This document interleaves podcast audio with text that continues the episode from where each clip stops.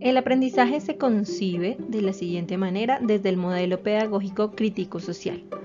Se apropia mejor cuando los estudiantes se comprometen en la construcción de un producto significativo, involucrando dos tipos de construcción.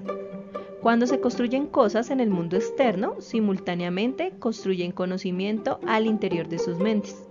Falbel 2001.